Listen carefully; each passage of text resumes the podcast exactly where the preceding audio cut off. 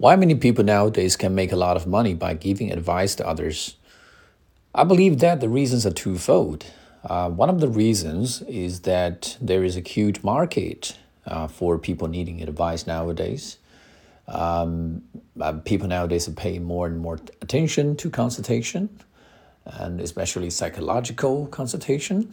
And uh, marriage counseling is also um, gaining more popularity um, people begin to have this kind of a wellness to seek professional advice um, when it comes to some dilemmas or um, pickles in their lives.